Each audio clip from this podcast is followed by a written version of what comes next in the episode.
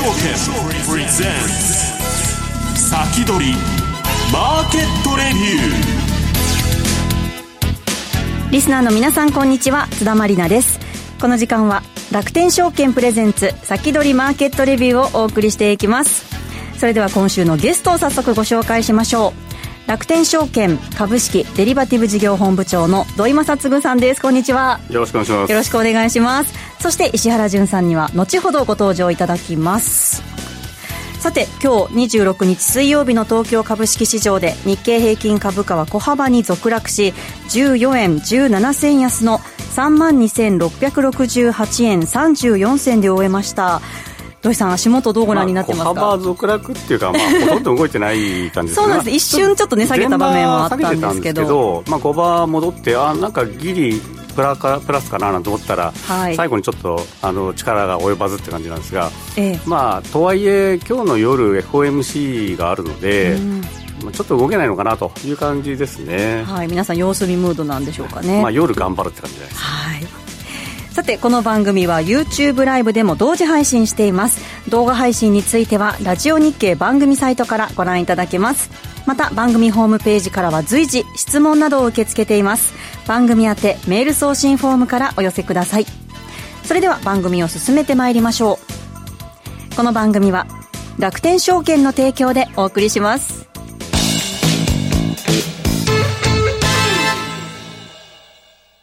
スマホで気軽に米国株投資始めてみませんか？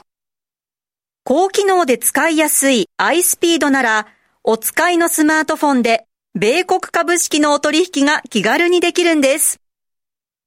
相場の急騰、急落に備えて便利にお使いいただける逆差し値注文機能を追加し、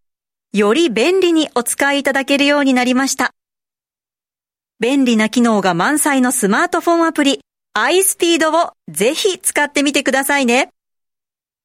詳しくは iSpeed で検索。楽天証券の各取扱商品等に投資いただく際は、所定の手数料や諸経費等をご負担いただく場合があります。また、各取扱商品等は価格の変動等によって損失が生じる恐れがあります。投資にかかる手数料等及びリスクについては、楽天証券ウェブサイトの投資にかかる手数料等及びリスクページや、契約締結前交付書面等をよくお読みになり、内容について十分にご理解ください。金融商品取引業者、関東財務局長、金賞第195号、楽天証券株式会社。ウィークリーマーケットレビューさあ、ここからは楽天証券株式デリバティブ事業本部長の土井正嗣さんにお話を伺っていきます。さあ、土井さん、今日はどんなお話でしょうか？えー、まずですね、はい、楽天証券からお得なお知らせですね。はい。で、一つ目は、あの、今日 FMC ってお話しましたけども、まあ今日の夜25ベース上がるんじゃないかという時に、うん、なんとですね、はい、アメリカ株の信用取引の金利を4.5から4.0にするっていう、あの、FF レートより低く借りれるってことなんですよね。なんか日本って考えると、工程部合よりも安く借りれるっていうような、そんなイメージの、えー、楽天証券の頑張りですね。で、これ、あの、この機会に、えー、米株信用をちょっと始めてみてくださいというための企画ですので、ぜひご利用いただければと思います。あの、はい、エントリー不要なので、普通に取引していただければ4%でできます。8月の末までですね。はいで、もう一つが、あの株投資クエスト。っていうのをやってまして。ゲームみたいでなんか面白そうですよね。はい、あの、ゲームっていうといろいろなんかご意見もあると思うんですけども、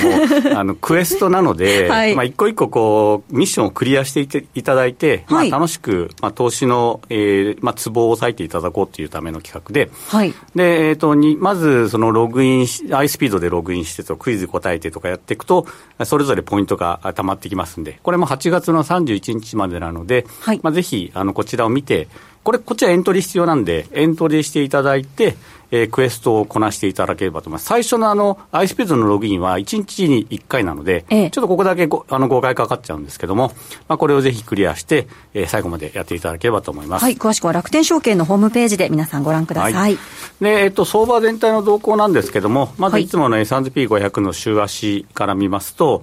アメリカ株は、あの、4月になってからもうすごく調子良くてですね、4月6日から SP500 もずっと買いシグナルという状況です。ですからまあそのままあのこのシグナルに従って買ってればかなり取れてるという状況ですね。うん、で、えっ、ー、と、もう一つがナスダック100、まあ、ハイテク株はもっと早くから、あの、はい、AI に乗ってぐいぐい上げてるんですけども、こちらはもう1月27日からずっと買いシグナルなんで、まあ、これも週足の買いシグナルに従っていれば、まあ、あの、どこで切ろうっていうのを考えなくても取れてるっていう、まあ、非常に簡単な相場になってますね。で、要注意なのが、その次の日経平均ですね。はい、あの、日経平均上がってきてるんですけども、7月14日になんと週足売り転換してしまいまして、はい、えー、アメ株より早くちょっとまあだれると、まあ、こういう展開は前からよくあったんですけども、ええ、あのー、シグナルに従うんであれば、まあ一旦リグってもいいのかなという、えー、ポイントになってます。で、えっ、ー、と、次が、まあ、今まではマザーズの指数使ってたんですけども、マザーズの指数、旧マザーズ指数ってですね。で、中の銘柄が、まあ、基本的にもうグロースになったっていうのと、それから、あの、東証グロース指数っていうのがよりメジャーになってきたので、まあ、そちらを見たものがこれです。まあ、あの中古型株という意味ではそのまま使えますね。で、こちらも、なんと7月21日に売り転換してしまったので、はい、えー、まあ、日本株は大きいところもちっちゃいところも、まあ、ちょっとこうトレンド変わってきたなというところがこれで見えます。それで、えっ、ー、と、今日お話をしたかったのが、リートなんですね。リート、はい。えー、東証リート指数、あの、不動産に簡単に取引できるための、まあ、ツールなんですけども、まず月足を見ていただいて、このリートっていうのはどんな値動きするかっていうところなんですが、はい、まあ、基本的には、あの、不動産投資するから株価関係ないだろうと思うとそうではなくて、えー、株式投資する人と同じタイプの資金が、あの、リートを買うので、株式相場が上がれば、まあ大体上がって、えー、下がれば下がる。クラッシュしたらクラッシュするという感じの値動きをします。で、えっ、ー、と、ただ、ちょっと注意点がこの2つのポイント、えー、2つのイベントにあるんですが、はい、まあ1つ2008年10月のニューシティレジデンスっていうリートが破綻したんですけども、えーまあ、リートっていうのは、不動産に投資してるんで、基本的に資産がいっぱいあるんですよ。はい、なので、えーと、破綻するっていうのはおかしいんだけれども、この時に、あのーまあ、金融機関がちょっとパニックになってたので、お金が取れなくて、で、えっ、ー、と、資金繰りに困って破綻してしまったというのが、こちらのニューシティレジェンスの件です。はい、で、えっ、ー、と、この後に、えー、まあ、リートが潰れるのはおかしいだろうっていう、あの、いろいろ話が出て、えー、緊急経済対策も取られて、それ以降は、あの、リートの破綻っていうのはないんですけども、まあ、そういう意味では、あの、資金繰りに困ったらリートも潰れちゃうのねっていうのが分かって、それにはしっかり対策が取られたっていうのは2008年のこのバーンと下がったところですね。はい、だからまあ、ここは一つクリアしてます。で、もう一つが、あの、リートっていうのは、債券とかの代わりに、まあ、不動産投資の代わりでもあるんですが、えー、地方銀行とか、あと生命保険会社さんとかがよく投資してます。ええ、で、えー、利回りがいいので、えー、投資してるんですが、そういう方々の場合は、一定以上の損、まあ、大体半額以下になると、損を出さなきゃいけなくなってくるので、うん、投げ売ります、はい、で、投げ売るとどうなるかっていうと、えー、コロナショックの時に、もうリートこんな値段でいいのかっていうぐらいまで叩き売られました。うん、半値以下に。もう、あの、3月までに売らなきゃいけない人たちだったので、はい、もうバンバンバンバン投げてきたんですね。で、もともとそんなに流動性がないリートもあったので、はい、えー、値段がバーンと下がって、でも4月になったらピュンと戻るんですよ。えー、あの、計算機超えちゃったら戻るんで。本当だ。そういう意味では、あの、同じようなことがあれば、また投げ売りがある可能性もあるんだけど、はい、えー、まあ、これで今回学んだんで、もしかしたら投げないかもしれないと。うん、ただ、そういう時はチャンスだというのをちょっと覚えていただければと思います。はい、で、こういう全体の値動きの中で週足、今どんな状況かっていうと、えー、4月28日から、えー、リートの週足は回転換してます。で、先ほど、あのー、まあ、日経平均も、えー、グロース指数も売りとか言ってたと思うんですけど、はい、こちらは今日も実はリート指数は上がってて、うん、じわじわ上がってるんですね。で、値値の持ちがひどくいいと。まあ、それだけニーズがこっそり出てるっていうのがあります。はい、で、えっ、ー、と、ここで、えー、次のページちょっと見ていただいて、はい、ニーサ NISA っていうのは、来年の、えーまあ、制度大きく変わって、新 NISA とも言われてるんですけど、今から、今の NISA よりもかなり改良されて、枠が大きくなります。えー、で、新 NISA になると、1人1800万円投資できて、大きいですね、なかなか大きな金額で、はい、で、これ非課税になるのと、家族3人だと3600万まで非課税ってことなんで、まあ、大部分の方はこれでほとんどの投資人数はあの賄えてしまうんですね。で、そのうち成長投資枠っていうのが1人1200万まで、まあ、あの、2人だったら2400万まで使えます。で、ここの NISA の枠の特徴は非課税なんですけど、はい、非課税ってことは売却益配当金も非課税なんですが、そうもなかったことになるんですね。だから、あの、ニーサで口座で損したものを、他の特定口座の配当金かなんかと相殺するっていうのができないと。はい。で、えっ、ー、と、昔あったそのドクター X みたいに失敗しない人じゃないとダメって、そうなっちゃうんですね。はい。で、もう一個注意点が、アメリカ株とかに投資したときに、現地で10%取られて、で、日本で20%取られるとこから相殺できて、まあ10%にしてくれるっていうのは20%にしてくれる。取られすぎがないっていうのを外国税関控除って言うんですけど、はい、これが NISA 使えないと。なんで使えないかっていうと、うん、日本で税金取られてないんで、アメリカで取られたものを戻しようがないんですよね。だから、アメリカ株に投資してると、実は10%配当の場合は損することがあると。で、こういう時に、なんで NISA に行くかっていうと、はい、えー、結構まとまった資金を今度の新 NISA で運用したい方ってやっぱり一定数いて、そうですよね。今まで NISA をやってきた方、積み立て NISA をやってきた方ってのは結構お金貯まってるんですね。で、それから退職金でいきなり2000万とかドンと入る方、はい、で、相続される方も結構いて、で、この方々は NISA にガンと投資したいときに、えー、取り崩しニーズもある。は、はい、例えば1000万投資して、そこから毎年何十万か使っていきたいと。で、こういう時にど、何を選ぶかっていうと、はい、まあ大体高配当投信とか ETF。ただ、アメリカに投資するものは外国税額控除と返ってこないと考えると、はい、同じぐらい利回りが上がるリートっていうのはかなり魅力的。あんまりまだ騒がれてないんですけども、そういう意味ではリートが実はじわじわ来るだろうというふうに思ってます。確かに注目度高そうですよね、この先で問題は、何買っていいか分かんないってところなんですよ。分かんないです。はい。はい、で、えーと、その次のポイントページで、はい、リート投資のポイント、まあ、ツボって言ってもいいんですけど、えリートって、えーと、実はレバレッジ投資になってて、うんうんうん、えーと、皆さんから集めたお金で投資するんですけど、はい、その不動産を買うときに、実は借金もしてるんですね、うんうんうん、銀行から借金もして、皆さんからのお金と合わせて投資をして、はい、レバレッジ2倍ぐらいかかってると。えーまあ、実際にあの銀行ローン借りて、まあ、投資用不動産買うと何十倍のレバレッジになるんですけど、ええ、そこまではレバレッジ高くないけれども、大体2倍ぐらいレバレッジかかってます。で、えーまあ、その結果、分配金が高くて、でも相場がクラッシュすると、株式相場クラッシュするとやっぱり下がる。でも戻ります。で、注意点は、はい、あの、有名なところはみんなが買うので、利回りが下がる。まあ、それは当然そうですよね。えそれから、えっと、運用規模がちっちゃいと、今、あの、不動産が上がりすぎて、はい、リートが不動産を買う代わりに、他のリートを買収するっていうのがちょこちょこあるんですよ。で、その時にちっちゃいリートを持っていると、はい、買収する比率が不利だったり、はい、あるいは一部だけ少数点になっちゃって現金にされちゃったりとかなると、はい、せっかく長期で投資するはずのリあの NISA のこう意図と合わないんですよね。そうですね。そういう意味では、あんまりちっちゃいにあのものはリートは買わない方が NISA には向いていると、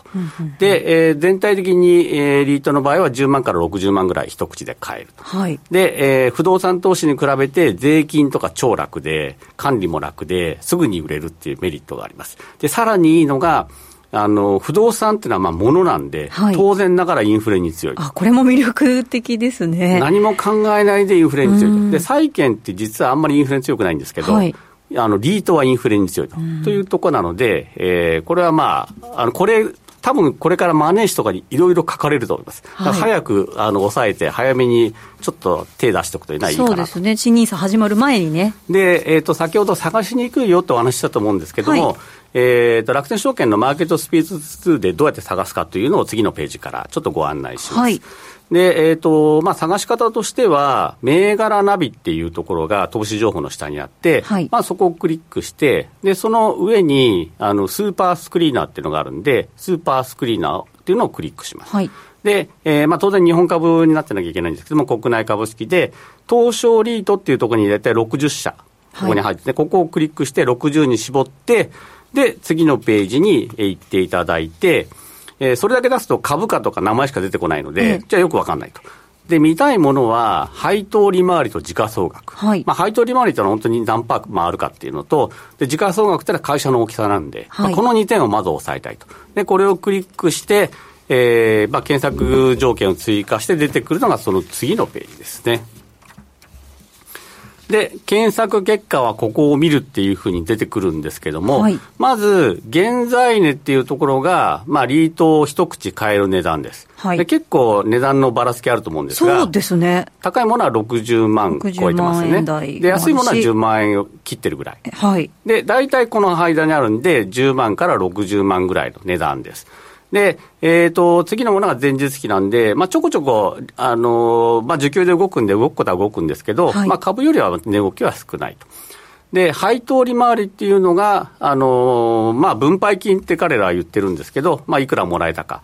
で、これちょっと注意しなきゃいけないのが、はい、例えば、えー、8963のインビンシブルファンドって1.82って低いじゃないですか。はいはいはい。で、これ他のものに比べてなんでこんな低いのっていうと、リートって実は投資対象がそれぞれ違うんですね。ええ、で、総合が、統合型っていうか、総合型っていうのものは、いろんなものを分散して投資してるんですけど、えっ、ー、と、インビンシブル投資法人はホテルに投資してるので、はい、えー、コロナの時に大変だったと。うん、まあ、そうすると、配当もあんま出せないということで、はい、低いリあのリあリバーリーになってですね。で、これは今後戻るだろうとは思われます。で、一方で、あの、ちょっと高めのもので GLP 投資法人って上から包みにあるんですけど。3281ですね、はい、で、これは物流施設に投資してるんです。はい。そういう意味では、中身が、まあ、パッと見て、えっ、ー、と、レジデンスとかハウスリートってついてれば、あ、それは住宅だなとは分かるんですけど、はいはいはい、まあ、そうじゃないものはちょっと分かりにくいと。で、あと一番下のイオンリート、これはイオンの商業施設に投資してるので、はい、3292。はい、だからこれちょっと利回りが高かったりとか、まあ、そういう差が出てきますね。ですね。はい。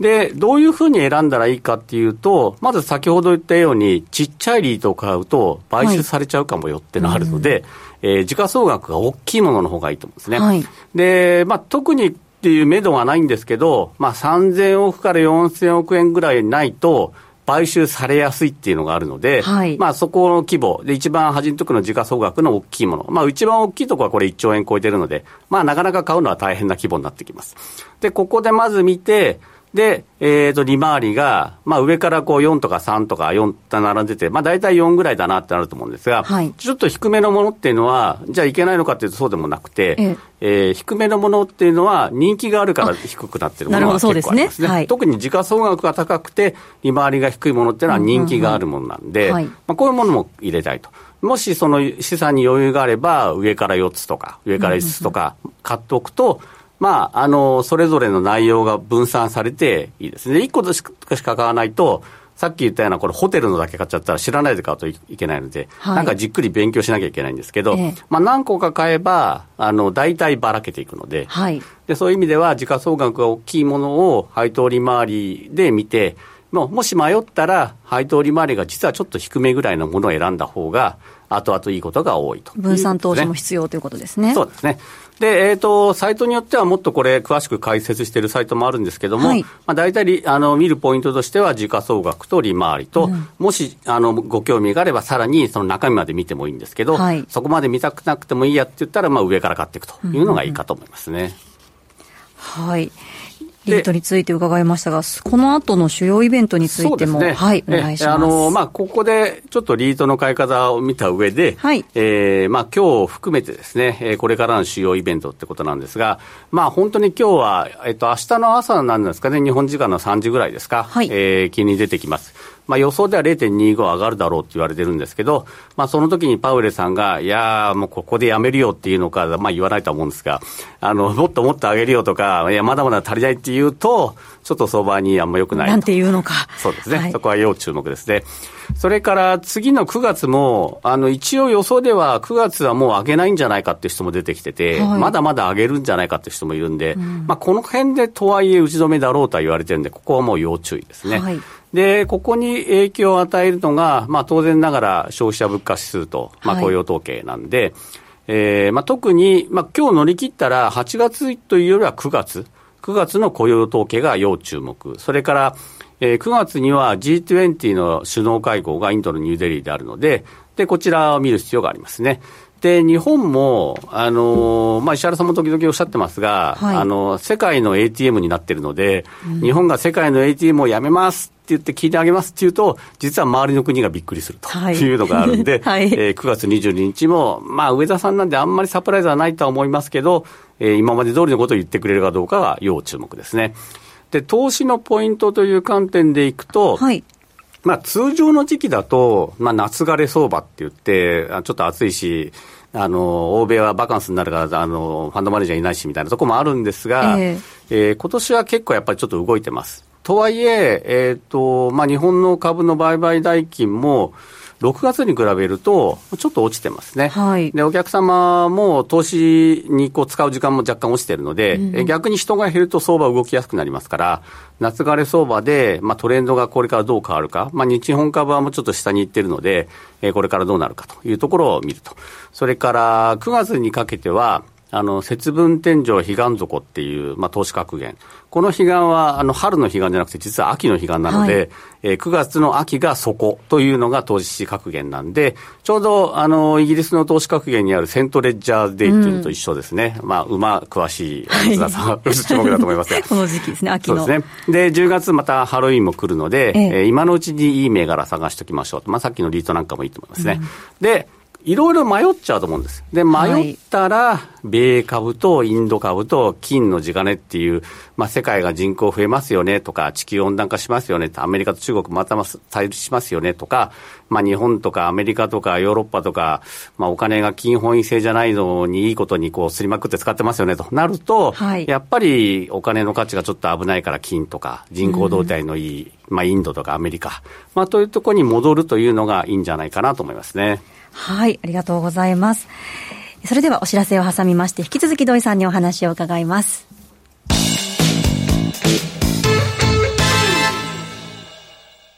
楽天証券なら、お持ちの楽天ポイントで株が買えるのをご存知ですか？ポイントで株取引をすることの最大のメリットは、楽天ポイントが株というご自身の資産になることです。ポイントでお買い物をしたり、旅行をしたりするのもいいですが、ポイントで株を買ってみませんか？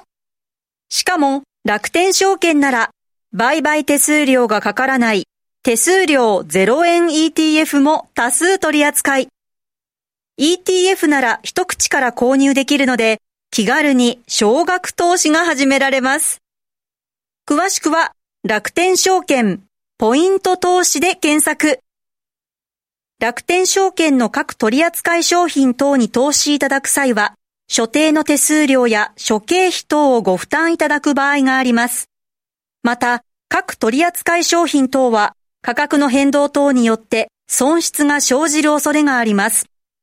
投資にかかる手数料等及びリスクについては、楽天証券ウェブサイトの投資にかかる手数料等及びリスクページや契約締結前交付書面等をよくお読みになり、内容について十分にご理解ください。金融商品取引業者、関東財務局長、金賞第195号、楽天証券株式会社。石原淳の相場の肝。さあ、この時間も引き続き、楽天証券株式デリバティブ事業本部長、土井正嗣さんにお話を伺います。そしてここからは、現役ファンドマネージャー、石原淳さんにもご登場いただきます。いろいろあの、事情がありましてですね。はい。あの、あれなんですけども、みんな今夏休み取ってて、はい。海外に飛び散っとるんですけどね、うん、もうどこ行っても40度近いと。はい。いうことでね、大変みたいですよ。どこも暑いって言いますよね。うん、だからちょっと今年の暑さは異常じゃないですかね。ねでもこれからこれが普通になるんじゃないですか？いやもうだから、日本も30年前ぐらいから亜熱帯になったと言われてたんだけど、はい、まあ日本の場合ね、湿気が高いんで、ね、より暑く感じますね。海外よりもきついと言われてるんですけどね。はい。そして番組前半ではリートについてもね、お話、土井さんにたっぷり伺ってきたんですけれども、えっ、ー、と、YouTube の方もですね、コメント、少々リート頭打ちな気がしますがというコメントをいただいてるんですけど、このあたりどうですか、ね、まあ、リートはあのー、やっぱ配当目当てに買うものなので、はい、今のこの水準で拾えるんだったらいいんじゃないかっていう感じはしますね、だからここからどんどん下がって半分になっても買うかっていうとそうではないんですけど、はい、この水準で買えるんだったらぜひ新 NISA に組み込みたいというふうに思います、ね、石原さん新 NISA もね始まります、ね、まああのー、いや NISA も始まってねなんかね、はい、最近だから割と配当だとかなんだとかそういうものを狙って買うとかね私の周りでも日本株、はい、NTT だとかねそんなの買ってる人とか。高配当株結構人気ですね。だからあの私の場合にね不動産会社の人たくさんいるんですけど、ええ、なんかね一回不動産落ちかけたんだけど、はい、なんか吹き返しちゃってで今ねアメリカも面白いんだけど商業用不動産ダメなんだけど、住宅はものすごい強いでしょ。はい、だからまあなんかあの、バブルがね、延命というかだいぶずれ込んで、まあ5%利上げしたんだけど、その割には効いてないみたいな。うん、でまあアメリカの産業自体の構造が変わって、もうサービス業ばっかりでしょ。だけど、なんか、金融政策だとか、その上げ下げしても、もう経済にあんまり関係じゃないんじゃないかアメリカの米中対立で工場とかガンガン引き込んでるんで、うん、そのニーズで結構あの、まあ、セメントとかそういうニーズも根強いものがあるんで、うん、その辺もかなり技術、ね、まあ、だからアメリカはもう製造業がなくなっちゃったんでね、この30年で、今、まあそれがちょっと揺り戻してる感じなんですけどね。うん、はい。さて、ここからは土井さんにね、お待ちかね、銘柄のお話も聞いていきたいと思います、はい、えー、と6月28日に挙げた銘柄なんですけれども、はいえー、まず四国火星はちょっとタイミングが合わなかったようで、あのー、まあ、テクニカルも悪くなってきたんで、まあ、一旦出るという、判断です。で、トヨタ自動食器は、あのー、ちょっとだけ上がってますが、こちらはまだ悪くないので、えーまあ、まだ残りですね。で、ボストンサイエンティフィックも、まあ、ちょっと下がってますけども、えー、こちらもテクニカル的には悪くないんで、まあ、丸と。で、CF インダストリーは、あの、ロシアとウクライナの件もあって、肥料の銘柄がこうぶち上がりまして、うん、かなり上げました、ね、1か月で16%近く上がっているので、はい、まあ、これは、あの、かなり、ね、小麦と一緒に上がったっていう感じですかね。まあ、あの、それが終わったとしても、人口は特にアフリカとかが中心に増えているので、まあ、この辺のニーズはやっぱり限られ、あの、かなりあると思いますね。なるほど。で、ローバーテクノロジーも、やはりこういった銘柄にもまたアメリカカで目が行くようになって、アメリカ株全般的に好調っていうのがあって、えー、まあ6.1%上がってるんで、こちらも二重丸というのがあの振り返りですね。はい、で、えっ、ー、と、継続銘柄なんですけども、まあ、基本的には上がってます、日本株良かったので、えーまあ、とはいえ、中でそのテルモはあのテクニカルにちょっと悪くなって、今まで累積リターンが5%なんで、まあまあかなというところですね、うん、で強烈メンテナンスは、えー、こちらはまだトレンド持って出ますので、えー、3.7%の累積リターンですけれども、継続と、でキャリアグローバル、アメリカの、まあ、エアコンの会社なんですけれども、まあ、こちら9%上がって、累積リターン30%でまだけあの継続。エアウォーターは、あのまあ、今まで17%儲かったんですが、はい、えー、テクニカル的には悪いので、えー、ここから出ると。でマイクロソフトは引き続き強いです、20%上がってまだ、ね、今日もなんかね、決算でまた、そうですね、時間外でやってましたけど、で大福もあのタイミングはまだまだ悪くないので、22%儲かってますが、継続。ダイキンとセコムは両方ともかなり儲かったんですけども、うん、えー、上に上がってちょっと下がるっていうテクニカル的には出るタイミングになってきたので、まあ一旦出ると。私は土井さんに言われてダイキンのエアコンこの夏買いましたよ。お話してましたね会社としては会社としては強いですしね、さてあっという間にお別れの時間となってしまいました。銘柄のお話途中となってしまいましたが、この後 YouTube ライブでの延長配信で引き続きじっくりと伺っていきたいと思います。引き続きお楽しみください。この番組は楽天証券の提供でお送りしました